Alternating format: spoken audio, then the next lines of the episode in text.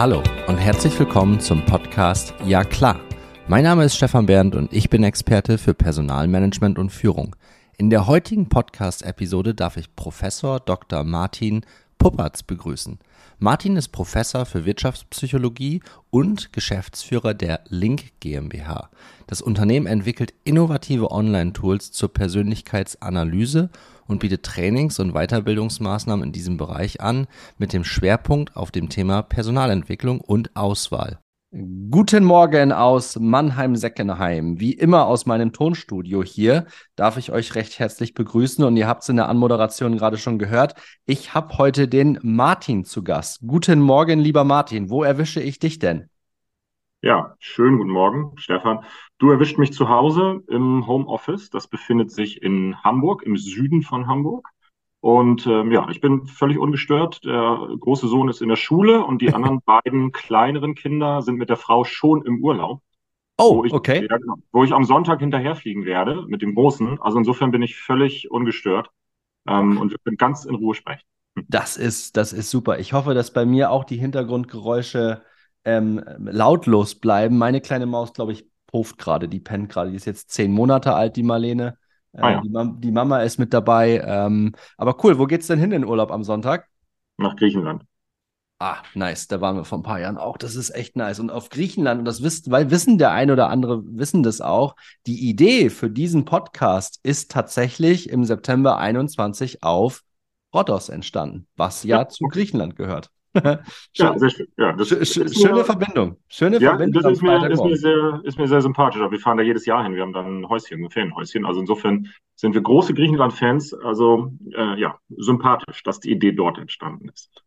Total. Ich bin auch ein ganz, ganz großer Griechenland-Fan. Ähm, aber gut, das liegt auch vielleicht daran, dass ich auch, ähm, und das mag jetzt der eine oder andere vielleicht nicht gerne hören, ich esse unglaublich gerne Fleisch. das ähm, kann man gut da machen, ja. Und das, und das ist in den Regionen natürlich, ich glaube, deswegen habe ich mich auch in Bulgarien, ähm, als ich da eine Zeit lang gearbeitet habe, auch so wohl gefühlt und auch, auch Türkisch finde ich auch sehr nice. Aber das ist gar nicht so sehr das Thema heute von uns beiden, Martin. Denn nicht. wo wir, können wir uns auch stundenlang drüber unterhalten, aber wo wir heute drüber sprechen wollen, ist das ganze Thema äh, Persönlichkeit. Und zwar Persönlichkeit im Unternehmen als Erfolgsfaktor.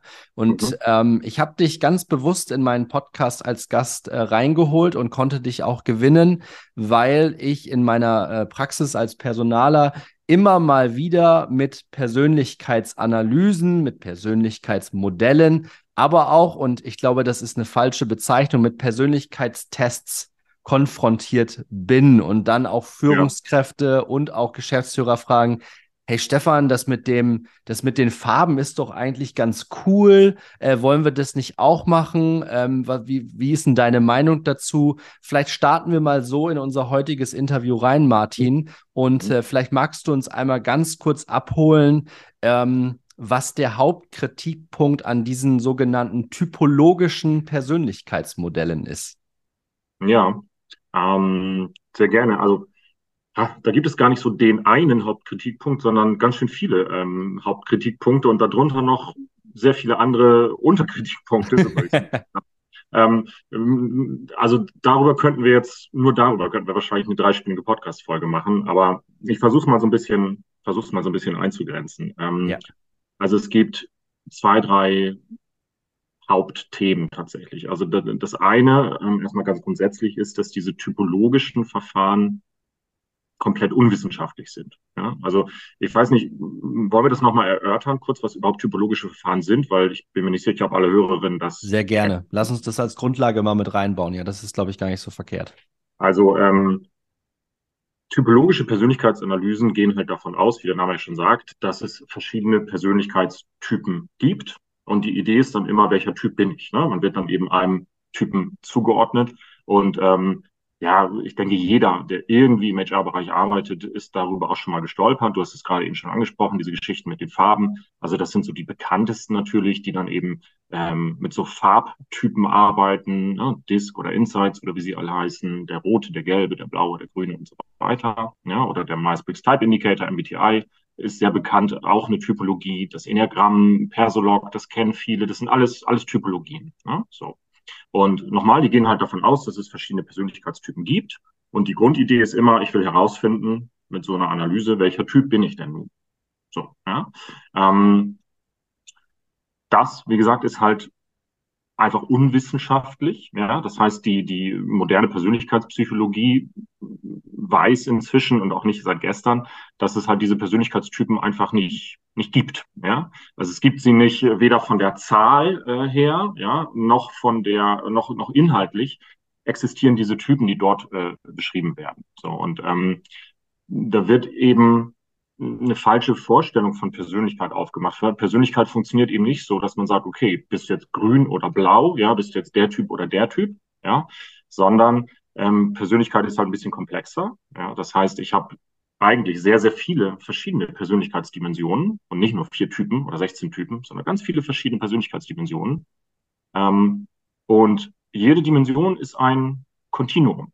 Also das heißt, ich bin zum Beispiel nicht introvertiert, Punkt, oder extravertiert, Punkt, sondern man muss sich das wie so eine Skala vorstellen. Ja, mhm. also du hast auf der linken Seite extreme Introversion und auf der rechten Seite die extreme Extraversion und jeder Mensch ist irgendwo dazwischen. Ja? So ähnlich, als wenn du eine Körpergröße misst und sagst, zwischen 1,40 Meter und 2,20 Meter, wo bin ich denn eigentlich da? Okay, äh, ich bin bei 1,93 und du bist, weiß ich nicht, ne? Vielleicht bei 1,80 oder 1,95 oder irgendwo, ja. So, so funktioniert eigentlich äh, Persönlichkeit und ähm, das bilden diese Typologien halt nicht ab. Ähm, es gibt keinerlei Forschung dazu, ja, mhm. also wirklich nichts, was irgendwie einen wissenschaftlichen Anspruch hat. Deswegen ja, ist da auch äh, eben keine Substanz hinter. Das heißt, die Aussagen, die ich dann treffe anhand von so einem typologischen Verfahren, sind also aus wissenschaftlicher Sicht un, unbegründet. Ne? Also auch so mhm. Aussagen, man macht das ja nicht als Selbsttext, sondern man will ja wissen, okay, der blaue Typ meinetwegen, wie führt der denn jetzt zum Beispiel? Oder der gelbe Typ, wie kommuniziert der denn jetzt?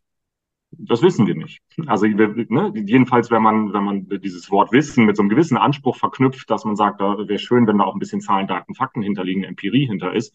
Das gibt es halt nicht. Insofern, ja, ist das mehr oder weniger Glaskugel lesen.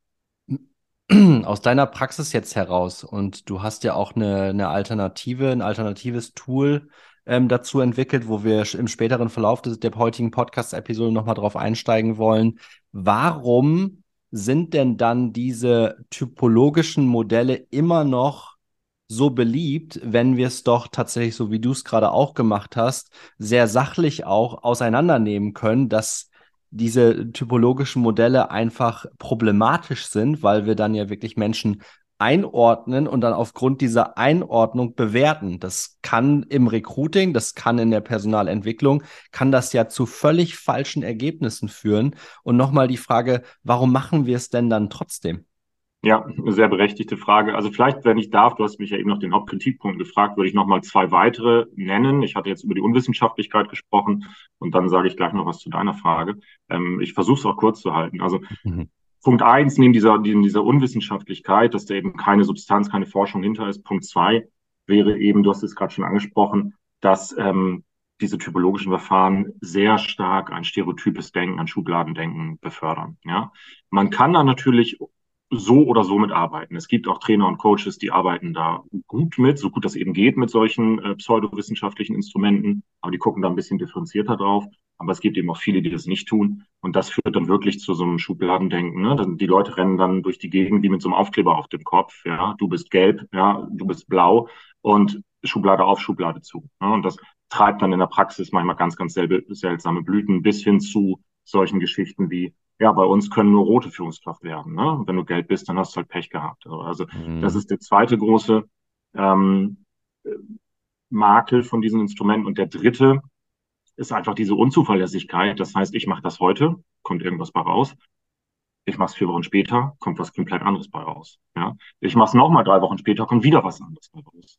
Das ist äh, ungefähr so, als wenn du normal die Analogie, ne, eine Körpergröße misst und heute bist du 1,70 und morgen bist du 2,10 Meter und übermorgen bist du 1,85 Meter. So.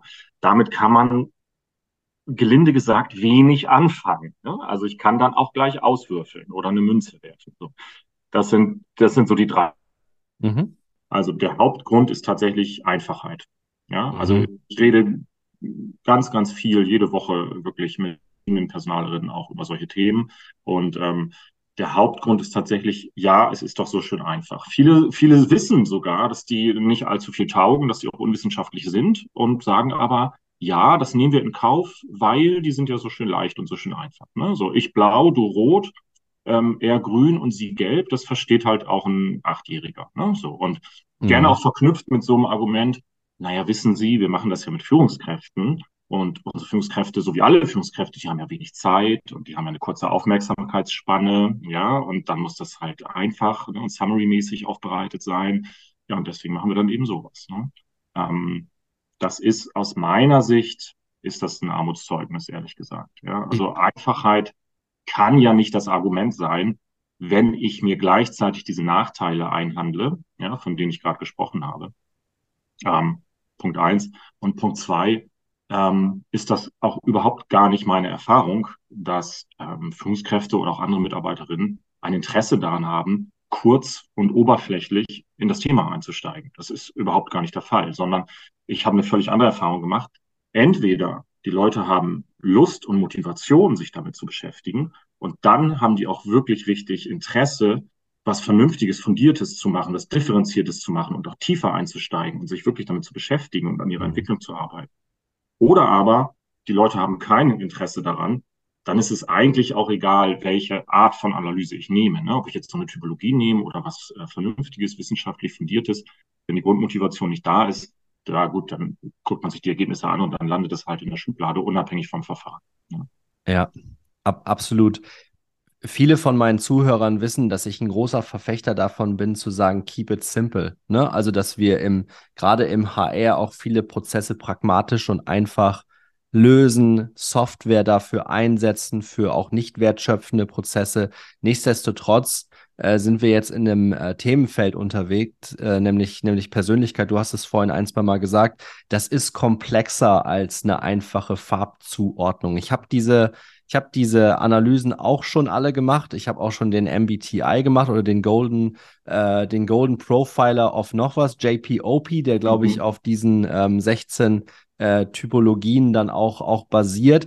Äh, die. Ergebnisse sind teilweise schon faszinierend, vielleicht sogar ein bisschen verblüffend und geben im Trend schon auch wieder, und das ist alles nicht ganz so, nicht ganz so falsch, aber eben, mhm. du hast es vorhin auch gesagt, macht man dann den, äh, hätte ich auch schon fast wieder gesagt, den Test. Ne? Es ist ja kein Test, man lässt sich da immer gerne zu verleiten. Wenn man diese Analyse in ein paar Wochen wieder später macht, sind die Umfeldbedingungen ja auf einmal ganz andere. Ne? Wer weiß, was gerade im Privatleben los ist, wer weiß, wie es gerade im Job funktioniert. Es hat ja alles einen enormen Einfluss. Und ich habe auch noch, ähm, du hast es vorhin auch gesagt, nur Rote können Führungskräfte werden. Ich habe tatsächlich schon gesehen, dass es Unternehmen gibt, äh, mit Büros, wo die Büros, wo der Name dann steht und der Titel des Jobs, dass da ja. auch die Farbe hinterlegt ist, ne? Dass die, dass die, die, Leute sofort wissen, ah, da betrete ich jetzt das Büro ähm, eines roten Typen. Mhm. Ähm, das hat ja auch eine ganz manipulative Wirkung, oder nicht?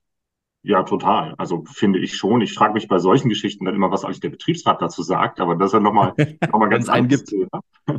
nochmal ein ganz anderes Thema. Ja. ja, das hat, das hat eine, ja, du sagst jetzt eine manipulative Seite.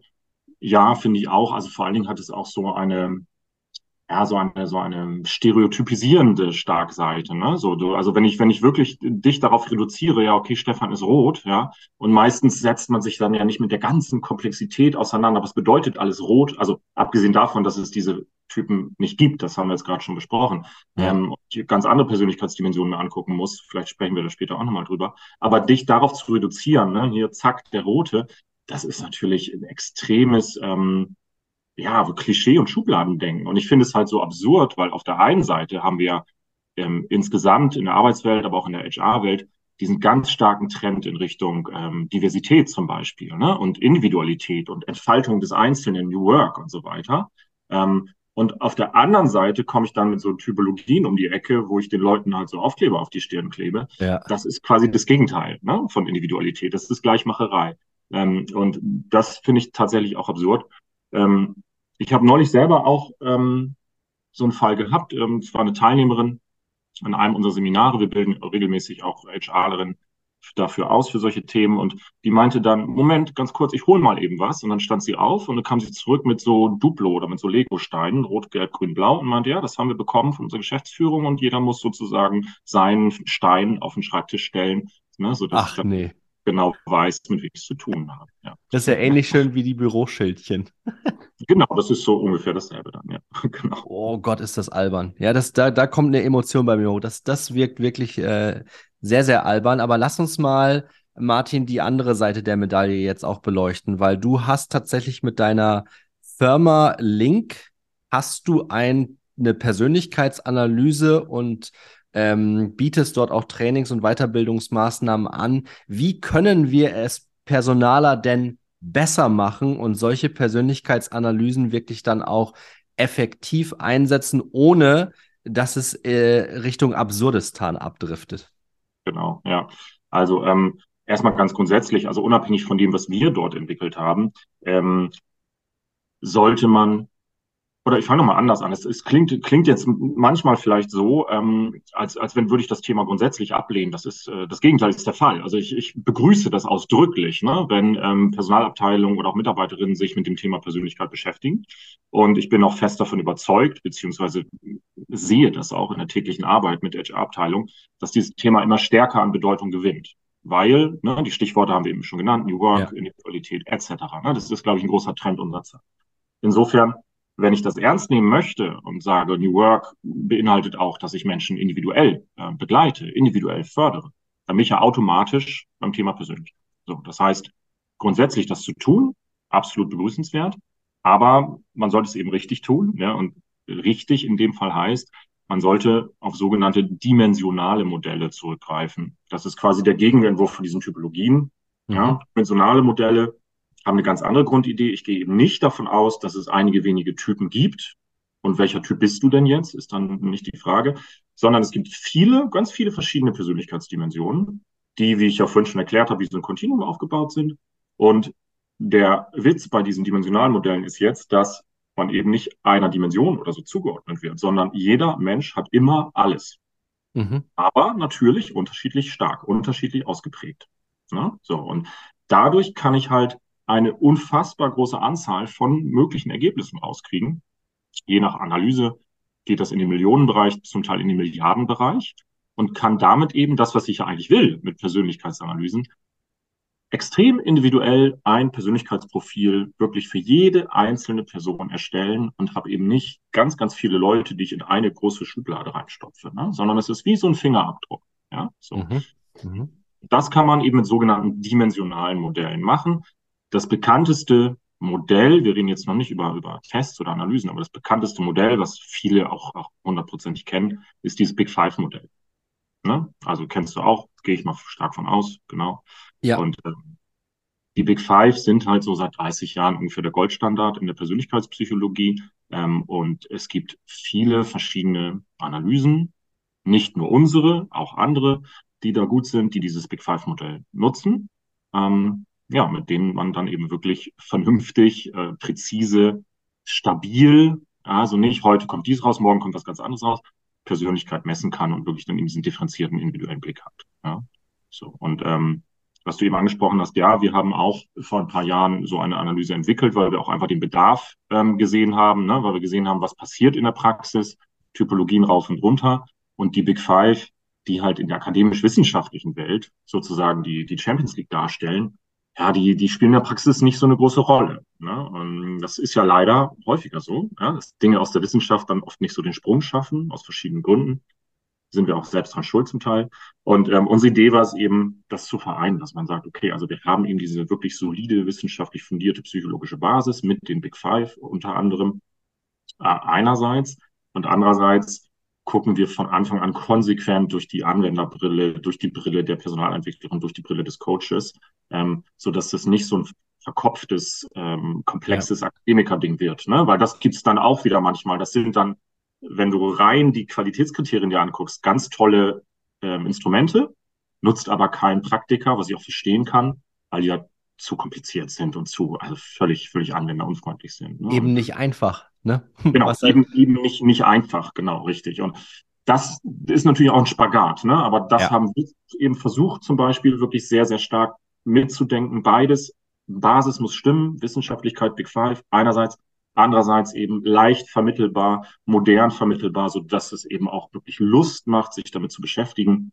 ähm, dass es nachvollziehbar ist, ähm, nicht zu viel Fachchinesisch drin ist. Ähm, genau. Ja.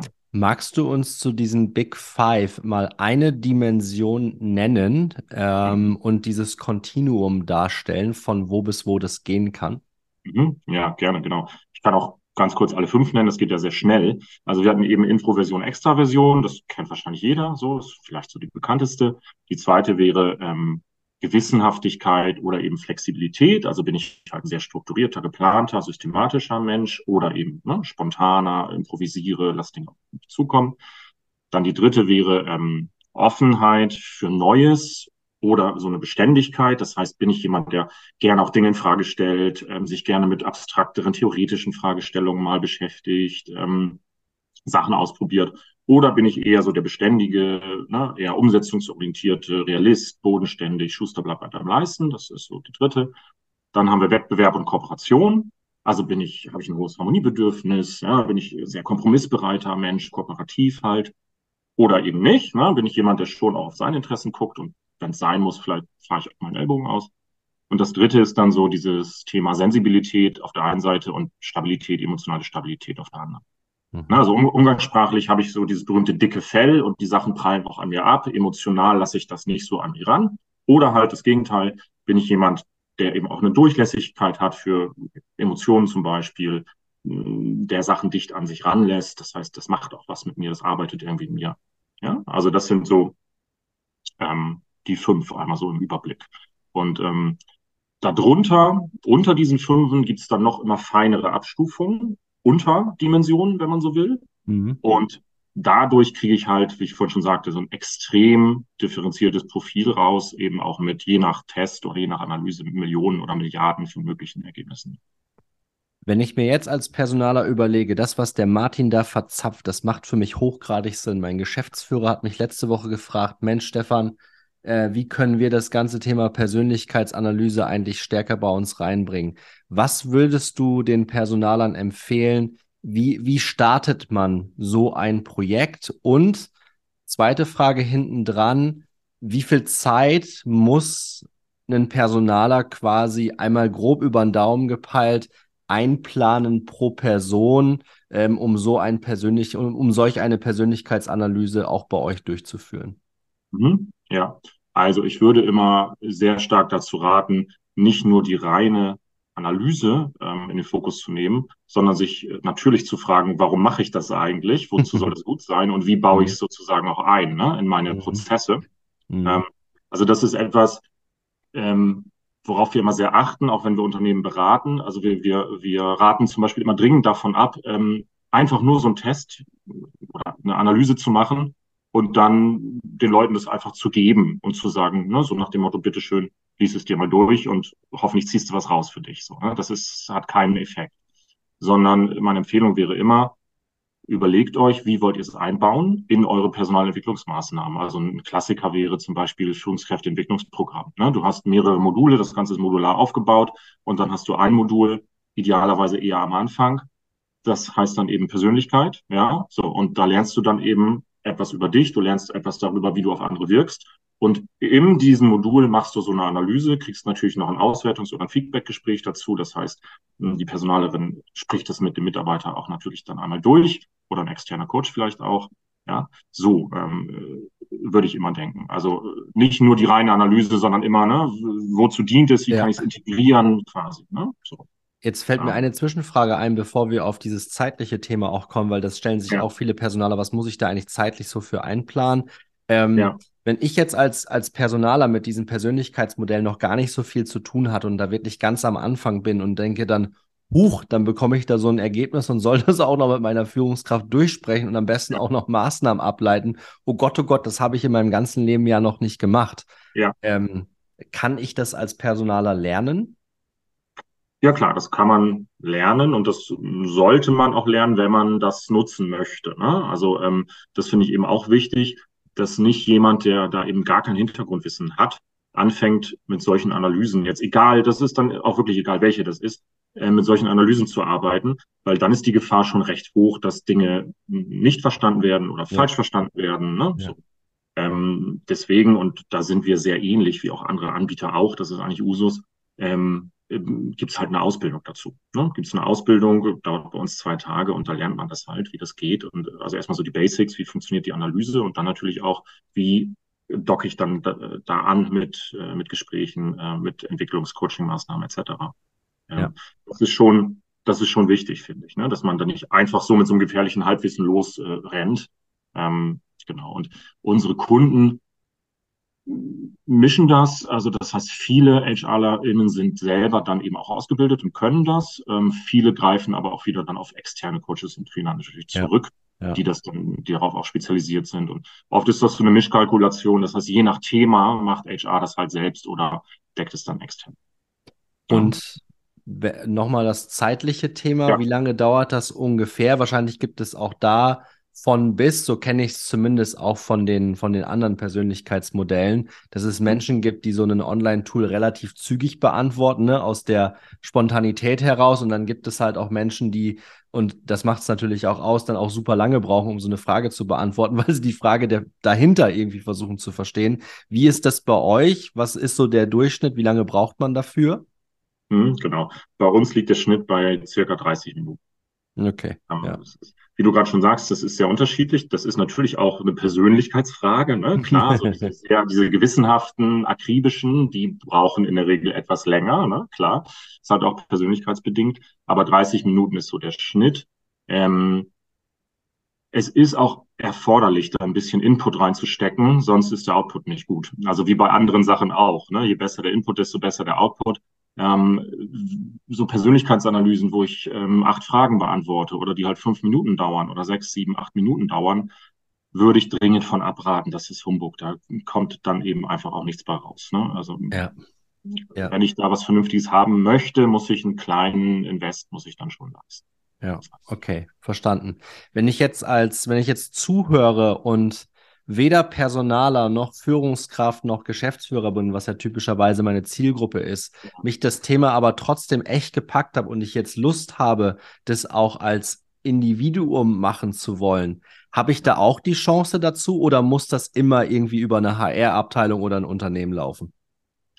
Äh, nein, muss es, muss es nicht. Also ich kann jetzt nur für unsere Analyse sprechen, wie es bei uns funktioniert natürlich, wie es bei anderen ist. Das ist sehr unterschiedlich. Ähm, bei uns ist es so, dass wir neben ganz, ganz vielen HR-Abteilungen haben wir auch mittlerweile ja so zweieinhalbtausend Coaches, Trainer, Beraterinnen so im mhm. deutschsprachigen Raum, die dafür mhm. ausgebildet sind. Und die mhm. arbeiten natürlich auch mit ähm, ja, mit, mit Privatkunden, nenne ich es jetzt mal, ne, die nicht unbedingt jetzt über eine HR-Abteilung kommen, sondern wenn ich jetzt sage, ähm, ich finde das spannend, ich möchte das machen, ja, dann sollte man sich eben einen Coach zum Beispiel suchen, der das kann. Findet man sehr schnell und sehr easy im Internet. Ähm, und dann kann man das machen. Ne? Das ist kein Problem. Und, und auch da, und den, den Hinweis, den habe ich, den kann ich nachvollziehen, das sollte man schon auch mit einem Coach machen, dem man da vertraut, jetzt einfach so mal so ein Persönlichkeitsanalyse-Ding durchzuziehen selber, dann ist es das gleiche wie im Unternehmen. Wenn jemand da mit den Ergebnissen nichts anfangen kann, kann das durchaus auch gefährlich sein.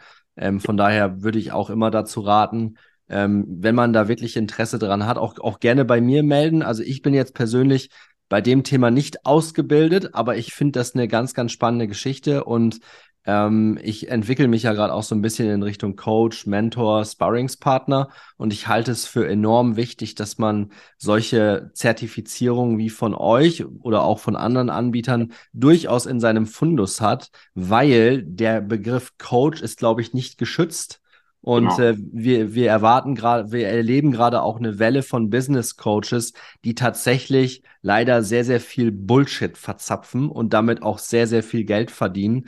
Ähm, da kann man sich tatsächlich mal, und das werde ich mal in unseren Show Notes auch verlinken, äh, da kann man sich vom ZDF Royal Magazin, vom Jan Böhmermann mal äh, was anschauen. Ich weiß nicht, ob du das gesehen hast, Martin, aber das war so 30 Minuten, wo ich gedacht habe, wow, da, da sind die Leute aber ganz schön auseinandergenommen worden. Ja, das das kenne ich, den Beitrag kenne ich, der ist ähm, ja empfehlenswert und auch unterhaltsam, lustig, einerseits erschreckend, aber auch andererseits. Und ja, genau, also das ist natürlich eine Problematik, die du da benennst, die aber auch nicht, nicht neu ist, die, die es schon lange gibt in der Szene, nenne ich es jetzt mal, dass der Begriff des Coaches, wie du richtigerweise sagst, nicht geschützt ist. Ja, ähm, und das heißt, jeder, der Lust hat, kann morgen ähm, sagen, ich bin Coach und darunter alle möglichen Dienstleistungen irgendwie anbieten. Ähm, und es ist natürlich dann schade, dass ähm, ja, durch solche, ja, man muss es ja fast schon sagen, also bei Böhmermann, da geht's ja schon um, ich würde es mal so Betrügereien schon wirklich nennen. Absolut. Also das ist ja schon ja. Hardcore. Ja. Ähm, sehr, ja, und äh, also dass dadurch natürlich die, dieser Begriff insgesamt dann auch so ein bisschen ähm, in Mitleidenschaft gezogen wird. Ja, und auf der anderen Seite gibt es unheimlich viele ähm, sehr, sehr gute, ähm, ganz, ganz tolle Coaches, die da ganz hervorragende Arbeit eben auch leisten. Und naja, wie immer, ne, man sollte sich gut informieren, ähm, ein bisschen recherchieren, ähm, gucken, wo hat man ein gutes Gefühl und natürlich schon auch darauf achten, was haben die eigentlich für einen Hintergrund, was haben die für eine Ausbildung, was qualifiziert die eigentlich dazu, ja, und dann kann man eine bessere, informiertere Entscheidung treffen. Ähm, muss vielleicht noch einmal dazu sagen, also eine Coaching-Ausbildung, eine vollwertige Coaching-Ausbildung, das machen wir nicht. Ne? Da gibt es andere Anbieter, die sowas anbieten. Ja. Ähm, wir bilden dafür aus, wie man vernünftig äh, und verantwortungsvoll mit diesen Analysen umgehen kann. Das kann ich als Coach nutzen, das kann ich als Personalerin nutzen, das kann ich als, äh, wir haben auch viele Headhunter, Personalberater und so weiter, Outplacement-Berater, die das nutzen. Ne? Also je nach Background kann ich das nutzen oder und auch unterschiedlich dann äh, in unterschiedlichen Kontexten natürlich einsetzen. Das ist ein extrem spannender Themenbereich und du hast es eingangs auch gesagt, alleine über diese typologischen Persönlichkeitsmodelle könnten wir einen drei- oder vierstündigen Podcast machen, um das, ja. die Farbenlehre noch weiter auseinanderzunehmen. Das wollen wir im Ja klar Podcast aber gar nicht. Martin, lass uns im Nachgang gerne äh, weiterhin im Austausch bleiben. Ich finde das extrem spannend, was ihr macht und diesen Erfolgsfaktor Persönlichkeit.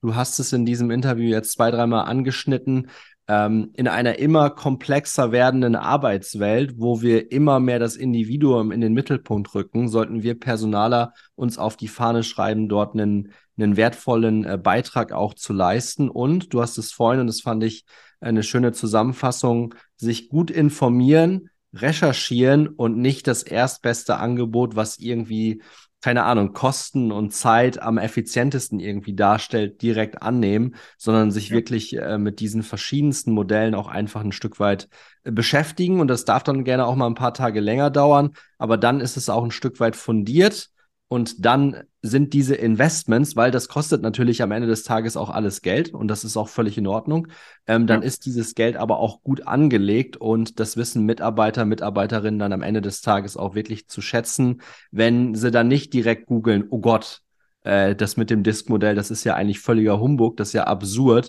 Was macht ja. meine Firma hier eigentlich? Ja, ganz genau, richtig. Also das finde ich auch noch einen sehr, sehr interessanten Aspekt. Ähm, ich weiß nicht, ob wir das noch anreißen können. Das, das kann man jetzt auch sehr weit diskutieren. Aber HR hat ja schon, zumindest in manchen Unternehmen, hat HR ein Legitimationsproblem.